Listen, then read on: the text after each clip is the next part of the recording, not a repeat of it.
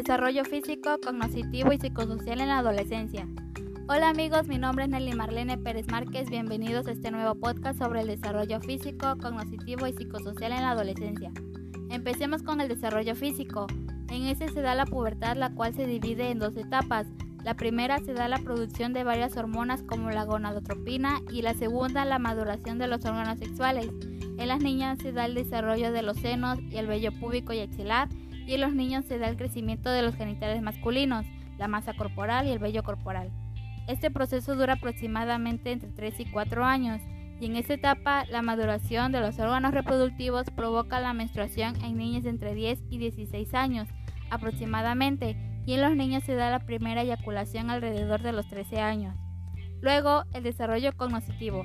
En esta ocasión, Piaget se centra en las operaciones formales, que es la etapa que ocupan los adolescentes. En este periodo del desarrollo, el adolescente puede plantear y comprobar sus creencias o hipótesis, y la manera en la que lo logra es usando el razonamiento inductivo y el deductivo. De manera general, se caracteriza en primer lugar porque permite pensar en lo posible o hipotético, la realidad como un subconjunto de lo posible y al plantearse un problema, el joven no solo tiene en cuenta los datos reales presentes, sino que puede abrir un abanico de posibilidades y así proveer todas las situaciones causales posibles. En segundo lugar, por el carácter hipotético deductivo del pensamiento.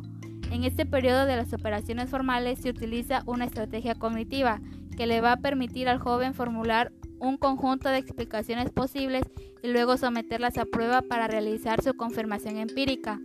El joven se sirve de proposiciones verbales para formular sus hipótesis y el razonamiento que aplica, así como los resultados alcanzados en su indagación empírica.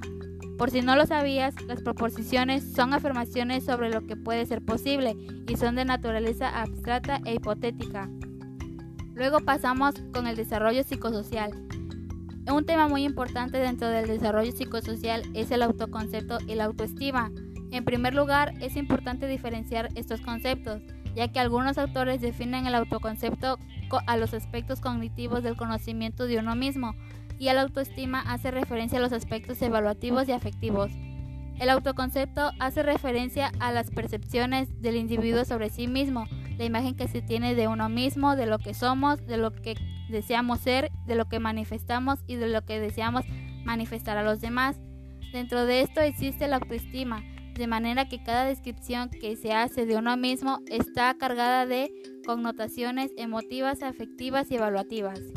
Como ya lo vimos anteriormente, vimos los cambios físicos en la adolescencia y en esta etapa llena de cambios también afecta la manera en la que el joven se relaciona con la familia, especialmente con los padres, por lo que adopta nuevos roles creando autoconceptos diversos. Los cambios cognitivos teniendo ahora nuevas capacidades como la abstracción, clasificación, categorización y otras más, el adolescente está constante autodefinición o autoevaluación sobre quién es y la opinión que tiene sobre quién es, además de que puede actuar diferente con los amigos, familia o incluso con la pareja para buscar la aprobación de los demás. Es prácticamente como un yo falso. Así también existe un yo ideal que es sobre lo que quiere alcanzar la persona y tiene una gran influencia en la autoestima, ya que si el yo real está muy lejos del yo ideal, puede causar un malestar en el adolescente, pero sirve como motivación y estímulo al cambio general positivo, además de que surgen nuevos intereses y preocupaciones. En cuanto al género, las chicas buscan su autoestima en su aspecto físico y en los chicos la habilidad en los deportes, como puede ser este ejemplo. Además de que el adolescente puede tener una buena autoestima si cuenta con el apoyo de sus padres, pero si éste está en constante críticas por parte de sus padres, puede tener una baja autoestima o un estilo completamente diferente. Bueno amigos, eso fue todo por hoy. Nos vemos en el siguiente podcast. Espero que le haya sido de su agrado. Muchísimas gracias. Hasta luego.